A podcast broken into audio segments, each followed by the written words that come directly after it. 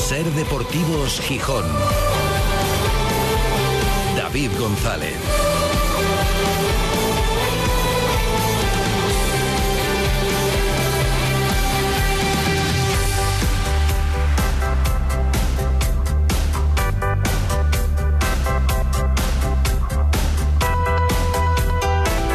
Miércoles 22 de marzo de 2023. Buenas tardes, bienvenidas, bienvenidos a Ser Deportivos Gijón. No ha habido hoy sobresaltos extradeportivos en el Sporting, al menos de momento. No hay semana sin susto, esto ya lo ha habido en este sentido dentro del proceso de reestructuración, pero la mañana sí nos ha traído un mal titular, una mala noticia, por desgracia recurrente, la lesión de Johnny. Molestias en la pierna derecha que ya le impidieron el lunes participar en el entrenamiento, pero era un entrenamiento de lunes y bueno, ya sabéis, aunque hubiera jugado poco en Burgos, pero son entrenamientos diferentes, más de recuperación, pero es que hoy, después del día de descanso y en la vuelta al trabajo, tampoco ha entrenado Johnny con sus compañeros, preparando ya el partido frente a la Unión Deportiva Las Palmas. Ayer ya fue observado por los médicos y se da por hecho que va a ser baja para el partido del domingo. Y es una pena la situación y es preocupante. Porque Johnny saltó al campo en el plantío en el minuto 90, jugó cinco minutos y vuelve a caer otra vez lesionado con molestias. Recordaréis que jugó porque y además es lo mejor que puede aportar ahora mismo Johnny. Como decía el otro día un oyente que escuchábamos con un mensaje de WhatsApp, hay gente que sigue esperando de Johnny que encare, que desborde, velocidad. Eso ya no se puede esperar de Johnny. Si acaso, por ejemplo, algo que sí hace bien, que es colgar balones al área, poner buenos centros, lo recordaréis porque lo hizo en los últimos minutos del partido de Burgos, cuando el Sporting ya no tenía nadie para rematarlos ahí era cuando Johnny ponía centros en los últimos minutos a la desesperada, supuestamente buscando el gol de la, de la victoria, todo muy lógico. Bueno, pues lamentablemente jugó esos 5 o 6 minutos Johnny y parece que va a ser baja para el partido frente a Las Palmas, pendiente de un diagnóstico definitivo. Hay titulares recurrentes en el Sporting en este sentido, unos con Johnny, otros lamentablemente con otro futbolista que también puede marcar la diferencia, pero eh, habitualmente tiene que parar es el de Cristian Rivera. Hoy tampoco ha entrenado con sus compañeros. En el parte médico dicen preventivamente. Ojalá que no sea nada. El otro día, desde luego, estaba disponible, pero no fue titular. Y otro recurrente también en el parte médico, Víctor Campuzano. Se esperaba que esta semana ya se reincorporara al grupo. Hoy, de momento, no. Ha trabajado individualmente. También, lamentablemente, ¿eh? para el Sporting y para ellos los primeros encadenar una lesión con otra y no estar disponible casi nunca, pero es lo que hay. Tampoco Zarfino ha entrenado hoy con, con el grupo todavía. Así empieza el Sporting a preparar el partido frente a la Unión Deportiva Las Palmas. Otra oportunidad o de alejarse de la quema o, en caso contrario, meterse en un charco otra vez mm, terrorífico. Eh, el Sporting va a jugar el domingo a las 9 de la noche. Antes a las 4 y cuarto habrá jugado la Ponferradina en su campo contra el Mirandés. Mm, iba a decir, bueno, teóricamente, desde luego un partido muy importante para la Ponferradina. No sé si es fácil o difícil, viendo lo del Mirandés en el Molinón, casi sería mejor que les tocara el Bayern de Múnich. Pero bueno, no siempre el Mirandés eh, pega esas exhibiciones. Veremos si gana el Mirandés, el Sporting tendría la oportunidad de escapar de la quema. Pero como gane la Ponferradina, ese alivio que decía ayer Antón Meana, que es más psicológico que otra cosa, de, eh, bueno, no vernos a tiro del descenso, a menos de un partido, ya desaparecería, ya volaría ese alivio. Así que un partido de mucha necesidad, pero ojo, porque para Las Palmas también, que viene del ridículo en el derby, de que le pasara por encima al Tenerife, y más que eso, que se ha caído del ascenso directo. Era líder y está fuera del ascenso directo. Y claro, se plantean el partido como hay que volver ahí, porque el chasco de no subir directo, que lo estaban acariciando en estas jornadas, puede ser muy gordo. Vamos a ver qué hace porque ya vimos una vuelta de tuerca, no solamente en la alineación, sino también en la forma de jugar del equipo en Burgos. Vamos a ver si lo mantiene en Las Palmas o lo modifica Miguel Ángel Ramírez. En la alineación jugó en una posición diferente. El fichaje, no, de todo el año no, porque se puede incluir ahí a Insua, pero desde luego de los fichajes de invierno, el que mejor rendimiento está dando, por no decir el que está dando rendimiento, José Marsá pasó de la defensa al centro del campo y fue de lo más destacado del equipo, aunque él mismo tenía dudas porque como hoy nos comentaba, después de recoger el trofeo al mejor jugador del Sporting del mes de febrero, el trofeo jugador cinco estrellas, nunca había jugado un partido entero en esa posición, unos minutos en un par de partidos. Era todo su bagaje, toda su experiencia como centrocampista. Yo había jugado un, par de partidos, igual eh, por, por necesidad, y no había jugado los 90 minutos ni ningún partido anterior en esa posición. Y sí, durante la semana me, me fue comentando que, que, cómo me encontraba ahí y al final acabo decidiendo meterme ahí. Ya se le había preguntado a Ramírez, diez días antes del partido, el día 10 de marzo, antes del partido frente al Mirandés, si con la marcha de Grajera veía a Marsá para jugar en esa posición. Y él decía que sí como alternativa, aunque bueno, que su puesto natural era otro. Él, él lo ha hecho ahí en algún momento puntual, eh, pero eh, sabiendo que su, su principal posición es la de, es la de central zurdo, pero, pero por condiciones y porque ya lo ha hecho ahí de manera puntual, eh, podría hacerlo en algún momento, sí, en la, en la posición de medio centro, sí, sí. Bueno, pues diez días después de decirlo, ya lo hizo y no en algún momento, sino durante todo el partido. Salió bien, veremos si lo mantiene o no. Salió bien en el rendimiento de Marsá, Barán también lo hizo bien, a Pedro le descolocó un poco la posición, veremos, cualquier cosa de aquí al domingo, se puede entrenar y puede, y puede pasar. Un partido, como decimos, crucial em, y con estas malas noticias también como la lesión de Johnny. Manfredo Álvarez ya está por aquí. Hola, ¿qué tal Manfredo? Muy buenas. Buenas tardes. Eh, bueno, eh, hay mucho en juego, ¿eh? porque, lo dicho, la posibilidad de salir a un punto del descenso, ya estamos hablando de palabras mayores y es una posibilidad real que está ahí. Sí, lo comentamos eh, el lunes, la verdad que hay, creo que en el 99% de la afición sportingista una preocupación máxima por la situación en la que se encuentra el equipo, algo que parece que no se traslada desde el entrenador. Ya lo comentamos que si por inconsciencia o porque verdaderamente está emitiendo un mensaje que ni él mismo se cree, bueno, también puede ser por incompetencia. Bueno, esperemos que no sea así. Pero la verdad es que ahora mismo hay dos partidos que, por lógica, si no hiciste los deberes, por ejemplo en Andorra o en Leganés o ante el Mirandés, ahora mismo esa lógica dice que puede salir no solamente con derrotas, sino escaldado de la visita a la Unión Deportiva de Las Palmas y el Granada, que durante toda la temporada vienen demostrando que, están mucho más fuertes que tú. Bueno, es que el Granada te metió cinco en, en, el partido de ida, ¿no? Y eso puede provocar, unido al calendario que tiene la Ponferradina, que te veas metido en zona de descenso. Y luego hay que salir de ahí, ¿no? Entonces, eh, creo que, que es lógica esta preocupación y el partido del próximo domingo, sabiendo los marcadores ajenos, pues esperemos que no se convierta casi en un drama. Eh, otra vez hay que confiar a que tropiecen los que marchan por debajo, como sucedió la pasada temporada.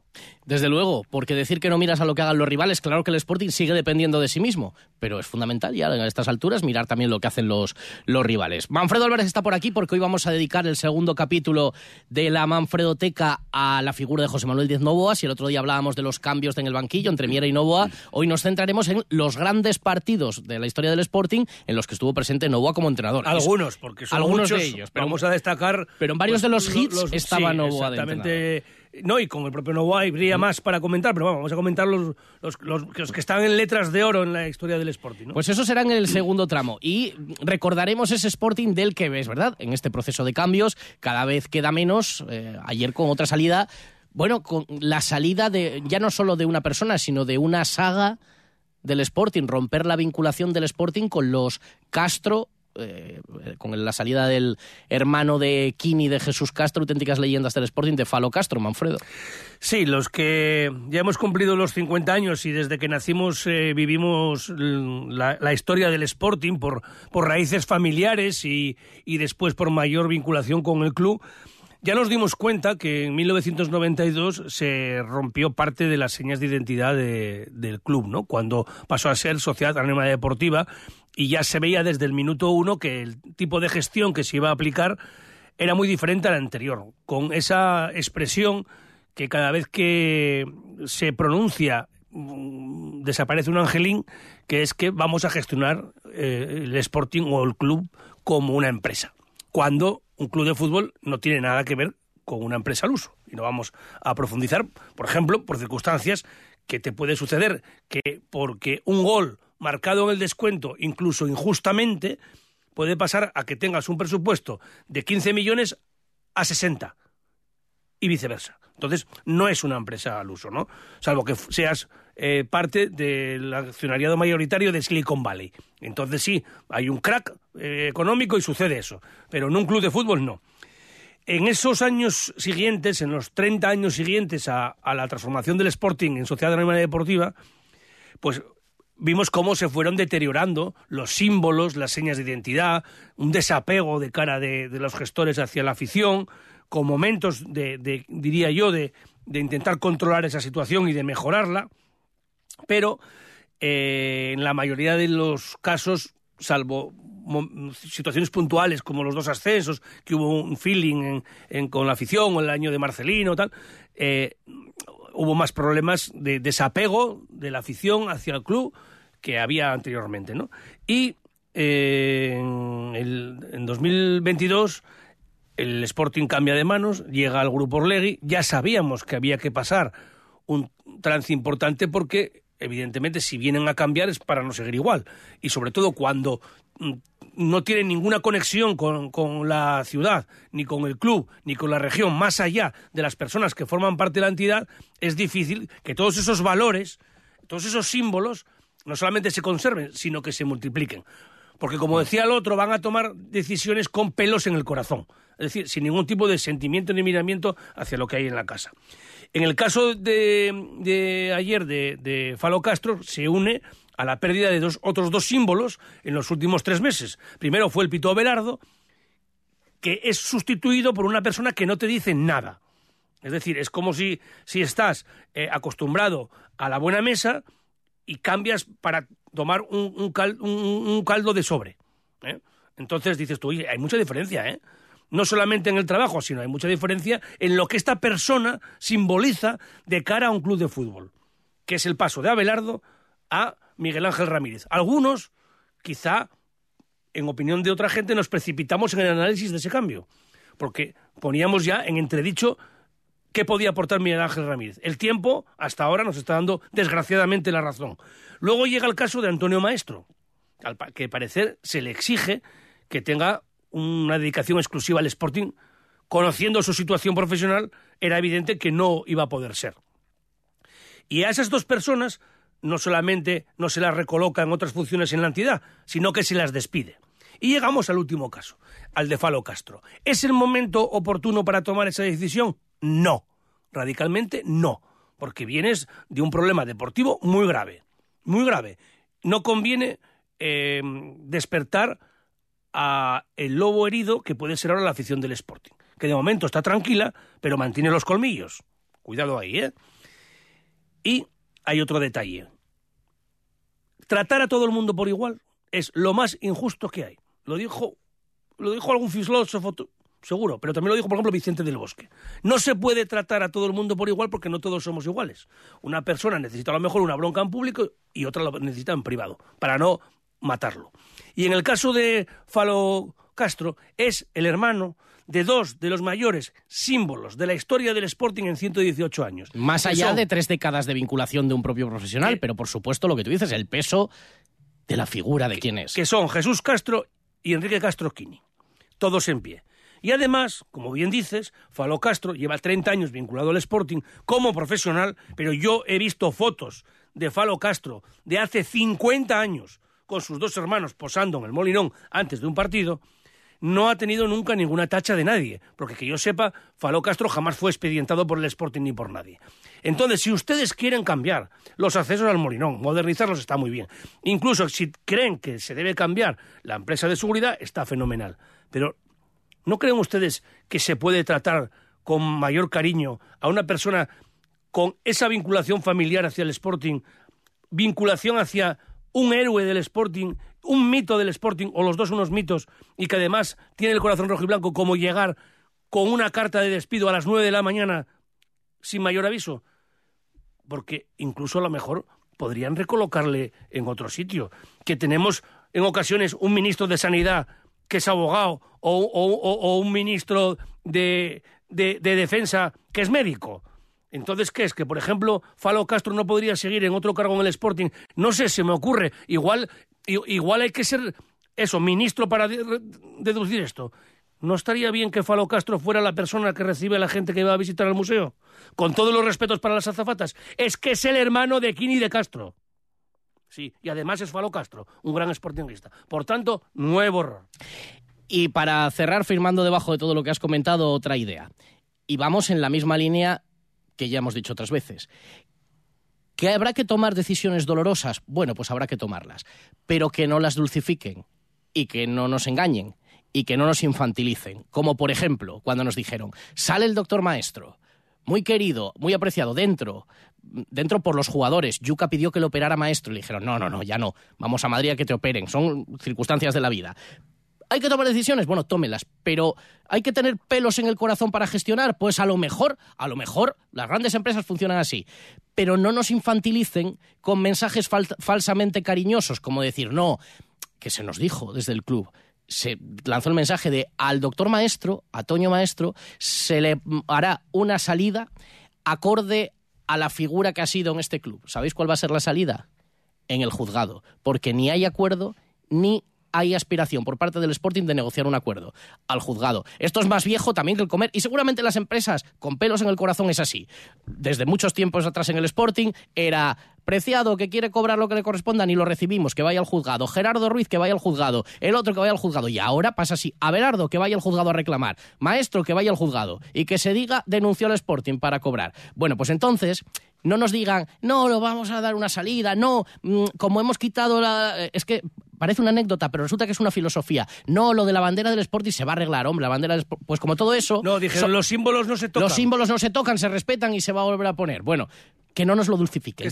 ¿Qué están, haciendo? ¿El mástil a palillos? Entonces que nos digan abiertamente, miren, hay que entrar a demoler, vamos a echarlos a todos o a casi todos, vamos a sobrevivir un par de ellos. Que nos lo digan, pero que no nos vendan aún así, mensajes dulcificando. Aún así, que se, que se tomen las decisiones en los momentos oportunos. Esa es otra. ¿Por qué ahora? Pero es que desde el punto de vista de estrategia pública, en junio o en julio pasa de otra manera, acabó la temporada, empiezas un nuevo ciclo. Tienen que ser las cosas en el mes de marzo con el equipo así. Tienes tres meses luego para decidir. Yo hoy por la mañana, a primera hora, encontré a un empleado del Sporting con el que coincidí en el club. Y le dije, ¿qué? ¿A la ruleta? Dice, sí. A ver si no me toca a mí. Esa es la sensación entre todos los trabajadores. Hay alguna gente que se alegra mucho, que sufran, que los echen a todos. Bueno, pues no, pues a los... ¿Alguien, ¿alguien ha criticado que, que ahora hay un nutricionista que viene de Guatemala o un segundo un analista eh, sin experiencia el fútbol español que venga de Colombia? No, como yo de fuera, no nos importa. Al de aquí, perdigón. Así estamos. A la gente que ha estado en la casa sí hay gente que la machaca. El cainismo. Bueno, que nos pilla el toro y hay mucho que contar. Escuchamos a Marsal, a Manfredo Teca, todo eso hasta las 4. En fin, qué tiempos nos toca vivir. Que los de la semana que viene sean un poco mejores, ¿eh? Porque esto no hay corazón que lo aguante. Ser Deportivos Gijón. David González. Hoy se celebra el Día Mundial del Agua para recordar la importancia de cuidarla y protegerla. En Asturagua apostamos por la eficiencia, la tecnología y las alianzas para contribuir a preservar los recursos hídricos y hacer frente al cambio climático. En el Día Mundial del Agua y durante todo el año cuidamos de este bien esencial para todo y para todos. La vida es un viaje impredecible por eso nos tranquiliza saber que contamos con el mejor compañero de viaje. Porque estar tranquilos nos hace disfrutar del camino, sin importar cuál será el destino. Toyota Relax. Disfruta hasta 10 años de garantía en toda la gama. Toyota, tu compañero de viaje. Te esperamos en nuestro centro oficial Toyota Asturias en Oviedo, Gijón y Avilés. El restaurante Kraken del Acuario de Gijón te presenta la última cena del Titanic. Los próximos 14 y 15 de abril, recreación de la cena servida la noche del hundimiento del Titanic. Adaptación de los mejores platos del menú servido en el transatlántico británico el 14 de abril de 1912. Una cena de película que no te puedes perder. Información y reservas en restaurantekraken.com. Asturias está en movimiento, un movimiento imparable. Hemos trabajado para asegurar el futuro de Asturias y juntos vamos a iniciar la década del cambio. Llegó el momento de Asturias. Socialistas de Asturias. ¿Quieres mejorar el aspecto de tu sonrisa? En Clínica Dental Alarcón tratamos la ortodoncia, implantología y cirugía bucal. Te ayudamos a lucir una boca bonita y sana. Ven a conocernos. Estamos en la calle Granados 1 bajo 984018535. Clínica Dental Alarcón. Calidad odontológica a tu alcance. Ahora sí puedo sonreír como quería. Hasta el 22 de abril aún puede verse en Laboral Centro de Arte la exposición de arte sonoro La Catedral de la Lluvia, del artista Juanjo Palacios. Patrocina Empresa Municipal de Aguas de Gijón, agua de calidad, agua de todas y todos. Ser Deportivos Gijón. David González. Son las 4 menos 20 desde el Náutico para toda Asturias, emitiendo en directo Ser Gijón, Ser Avilés y Ser Cangas de Onís. Y para el mundo a través de sergijón.com, de la aplicación de la Ser y de Ser Podcast, de la radio para llevar. Con 17 grados de temperatura. Bochorno, aunque cielo hoy completamente cubierto y con el Sporting desde esta mañana preparando el partido de Las Palmas. Segundo partido fuera, consecutivo Después del empate, ya dijo Ramírez, será punto de inflexión si se gana en Las Palmas. Pues hay que ganar en Las Palmas, donde está el ambiente, nos acercaremos hasta allí mañana y pasado, eh, evidentemente enrarecido, porque se ha complicado la cosa, porque no mm, se parece en nada estar en ascenso directo, ya ni líder, primero o segundo, a como está ahora Las Palmas fuera de ascenso directo. Y claro, cuando te saca de ahí, te pega semejante viaje, precisamente el rival en el derby, el Tenerife, pues vamos a ver qué ambiente se encuentra el Sporting y si sabe jugar con eso. Hemos comentado ya el parte médico y hemos escuchado a Marsá el defensa, bueno, en este último partido, centrocampista rojiblanco, elegido jugador cinco estrellas del mes de febrero, votado por los aficionados, y con respecto al puesto, decía que no tenía experiencia, que había jugado minutos puntuales en un par de partidos, pero que, hombre, que empezó con algunas dudas, pero que cree que se adaptó bien y que al final se sintió cómodo. Sí, la verdad que, me siento a gusto, me, creo que me ha adaptado rápido a, la idea del míster, del equipo, y no, no me esperaba para nada adaptarme así, porque creo que, es un cambio bastante, bastante grande. Eh, nunca había estado en la competición y, la verdad que me siento a gusto. Me sentí cómodo, quizá los primeros minutos eh, algo, algo extraño al no estar acostumbrado a estar ahí, pero durante iban pasando los minutos la verdad que me sentí mucho más cómodo. Yo había jugado un, par de partidos igual eh, por, por necesidad y no había jugado los 90 minutos ni ningún partido anterior en esa posición y sí, durante la semana me, fue comentando que, que, cómo me encontraba ahí y al final acabo decidiendo meterme ahí. Pues veremos si llega esta decisión para quedarse o si ha sido algo puntual. Tuvo que adaptarse al puesto y también a un compañero con el que evidentemente nunca había jugado ahí, con Barán. Dice, empezamos, bueno, aclimatándonos, apoyándonos el uno al otro y luego ya eh, nos sentimos cómodos encontraba un poco más extraña ahí. Nos encontramos un poco, quizás los dos, que no estábamos habituados a jugar juntos y yo no estaba habituado a jugar en medio, pero como te he dicho antes, conforme iban pasando los minutos, eh, me iba sintiendo bien, nos íbamos sintiendo más a gusto. Y, bien jugar con él, la verdad que un chico muy comprometido y muy trabajador.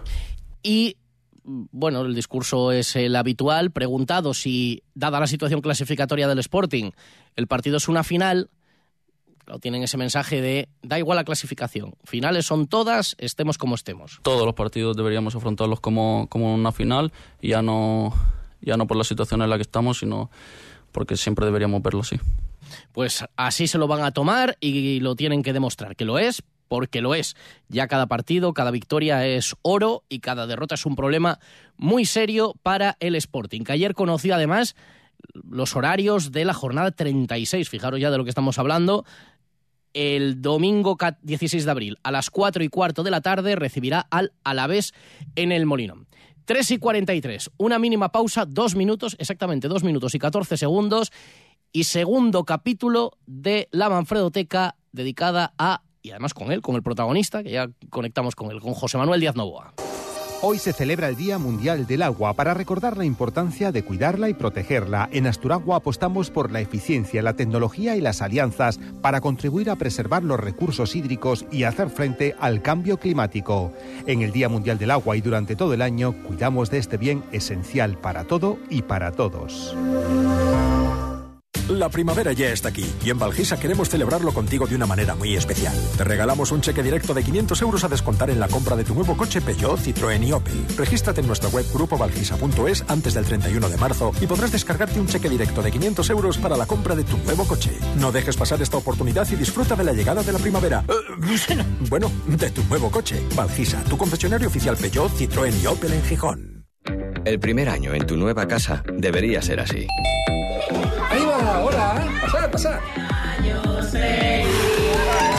Empezar es fácil si te lo ponen fácil. Por eso, las hipotecas Laboral Cucha te ayudan desde el primer año. Laboral Cucha, la banca cooperativa. Hay otra forma. La ruta de la tapa vuelve a Llanera del 24 de marzo al 2 de abril. Consigue tu gastromapa y por tan solo 4 euros ven a degustar el sabor y la calidad de las creaciones de los establecimientos participantes. Además, puedes votar por tu tapa favorita y participar en el sorteo de tres cenas para dos personas en alguno de los locales adscritos al certamen. Organiza Ayuntamiento de Llanera. Cuando todo sube, ándate con ojo. Ahorra con tus 29 de Sol Optical. 29 gafas graduadas por solo 29 euros. 29. Tus nuevas gafas para ver y disfrutar. En Gijón, Centro Comercial Los Fresnos y Paseo Begoña. Infórmate en soloptical.com. Sol Optical. Solo grandes ópticas. ¿Quieres que tu hotel, restaurante o cafetería ofrezcan a sus clientes un agua de calidad ecológica y totalmente saludable? Smartwater, empresa asturiana, te instala un moderno equipo que sirve agua fría, ambiente o con gas, un equipo depurador y un juego de botellas personalizadas. Smartwater, el sistema de purificación de agua que necesitas. Distínguete de tu competencia y contacta con nosotros. Estamos en Gijón, en el 985089908 y en activeastur.es. ¡Qué orgullo los futbolistas! Hay que sentirse orgulloso del Sporting y de estos futbolistas. En Ser Deportivos Gijón, Manfredo Teca. Cuando era más joven, viajé en sucios trenes que iban hacia el norte.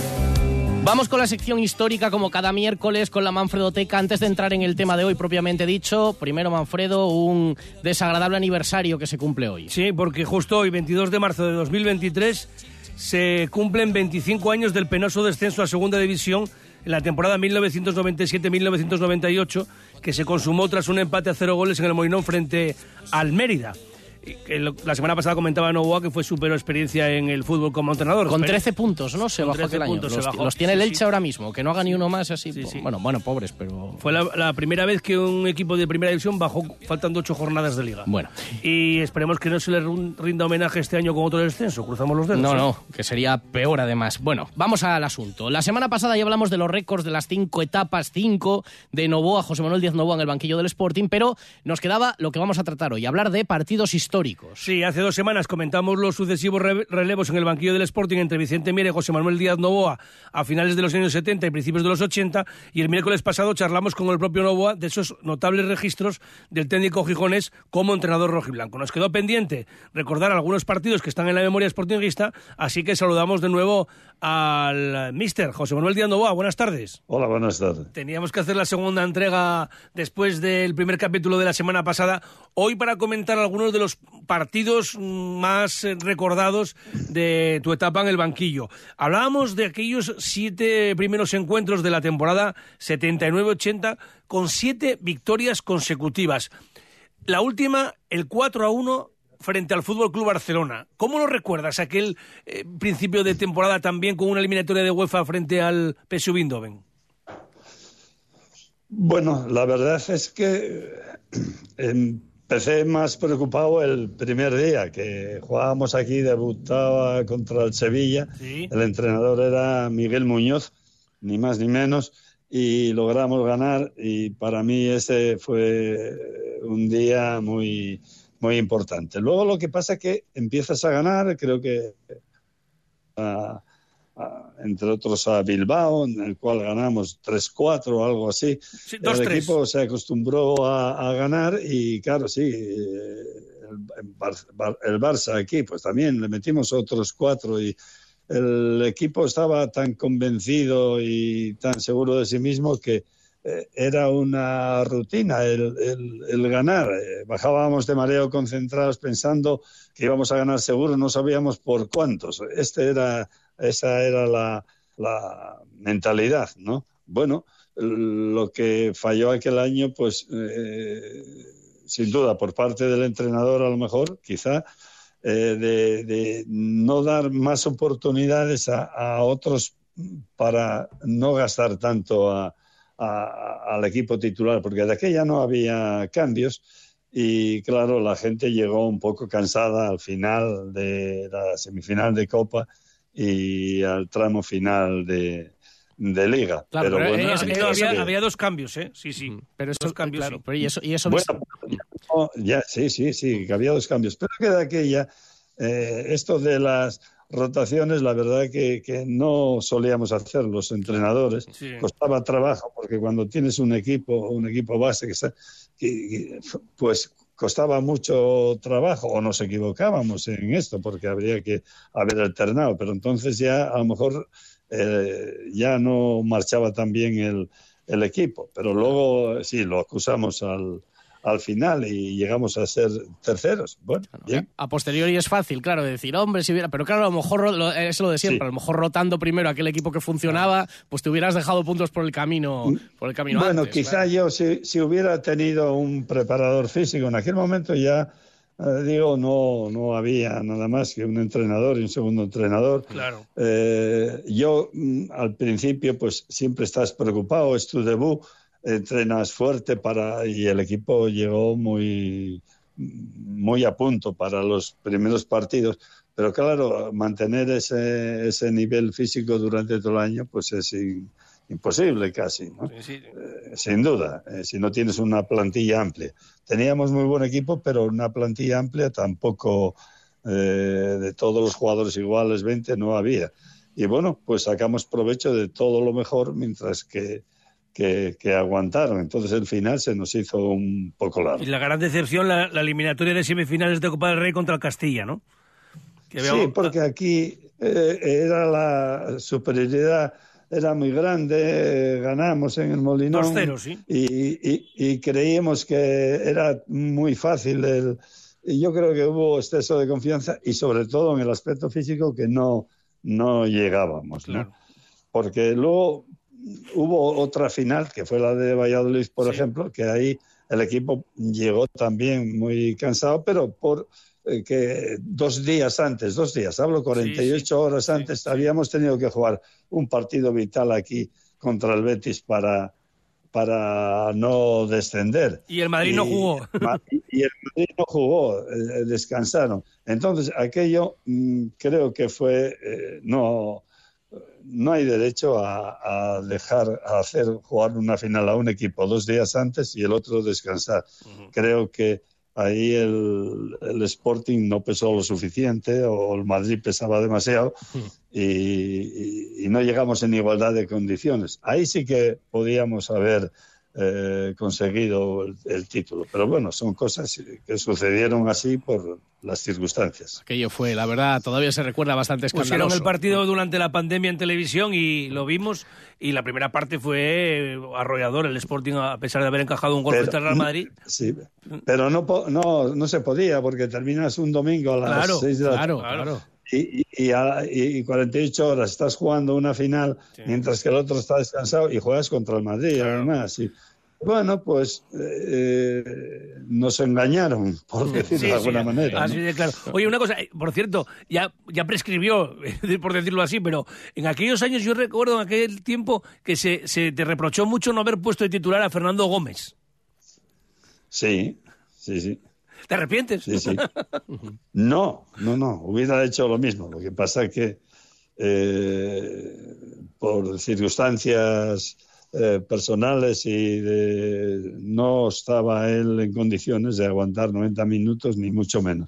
Eh, en fin, eh, yo es un tema que tomas decisiones porque sabes cómo están los jugadores y, y, era lo mejor para el equipo, era que no jugara y al final si podía jugar 10 minutos para que solucionarlo, pero si está Gómez en condiciones eh, perfectas, hubiera jugado. Sin duda era un, número uno cuando estaba bien. Vamos a dejarlo en circunstancias extradeportivas. Vamos a dejarlo ahí. Y la, decisión del entrenador. Y uno de los partidos grandes también de la historia. Y yo creo que también, en, aparte de estas victorias de las que estamos hablando con el Barça, por ejemplo, una puerta de entrada, el nombre del Sporting en Europa, fue aquella victoria con el eh, Milan de Sacchi, de Gullit, de Van Basten, de, Ancelotti. Estamos hablando del Milan, vamos, eh, absolutamente antológico 16 de septiembre del 87, ese es otro de los recuerdos imborrables, ¿eh, Manolo?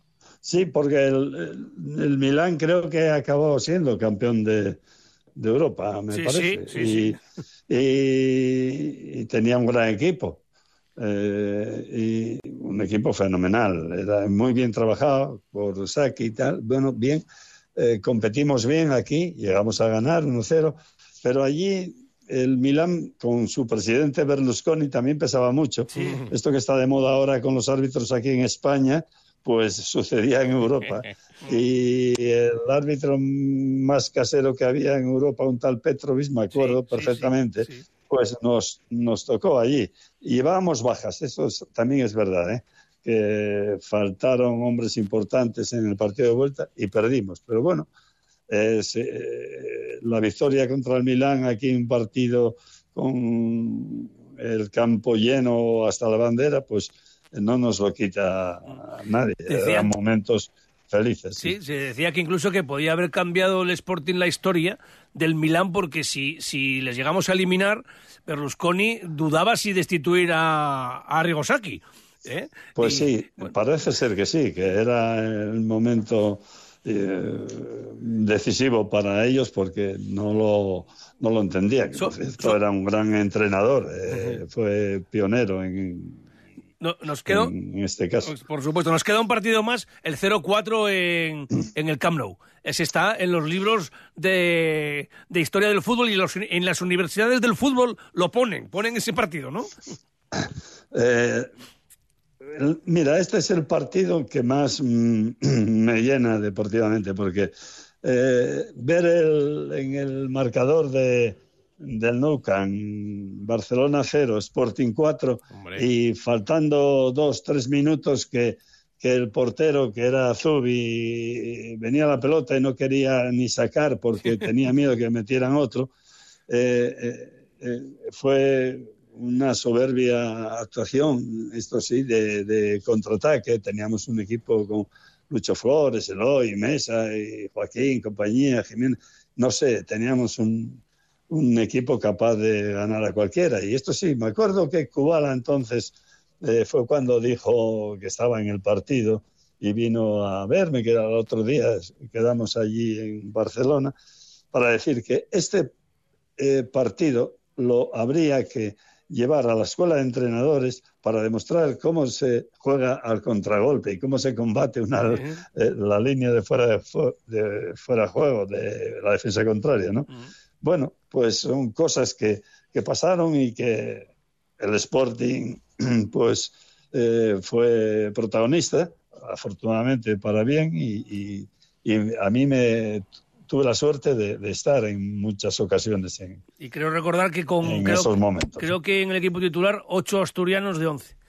Creo que solo Mesa, Lucho Flores y no sé si Espinosa Jiménez, lo estoy hablando de memoria, los demás todos de aquí sí, la mayoría eran casi todos aquí. Pues segundo capítulo de la Manfredoteca con José Manuel Díaz Novoa, historia del Sporting, se nos caen las lágrimas y claro, bueno, a falta de grandes alegrías en el presente, ojalá en el futuro hay que recordar momentazos como, como este de los que fue protagonista José Manuel Díaz Novoa. Manolo, ya te dejamos. La semana que viene, de momento, no te, ya no te llamamos. ¿eh? Podríamos seguir, podríamos seguir. Un fuerte abrazo. Así. Un abrazo. Venga, gracias igualmente. No, adiós, adiós. Bueno, muchas gracias.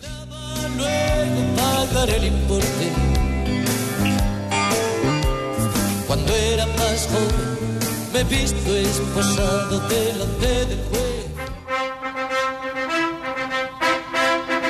Esta semana está sonando muchos días la sintonía del boxeo, pero ahora para una mala noticia, porque acabamos de conocer que no va a poder repetir Laura Fuertes, la boxeadora gijonesa, el tremendo logro histórico del año pasado en el Mundial de Boxeo. Ha caído por decisión unánime en cuartos de final ante la vietnamita Thi Nguyen, dos veces campeona de Asia, con lo que se despide el Campeonato Mundial Femenino de Boxeo que se está disputando en Nueva Delhi, en la India. Hizo historia en el último Mundial, siendo la primera mujer en conseguir una medalla en un mundial de boxeo. Esta vez ha caído en cuartos nuestra representante Laura Fuertes. Nos vamos, mañana escuchamos a los oyentes, como sabéis, con los mensajes en nuestro WhatsApp en la topinera. Ahora llegan las noticias nacionales, internacionales y también regionales aquí a la sintonía de la cadena. Será adiós, hasta mañana.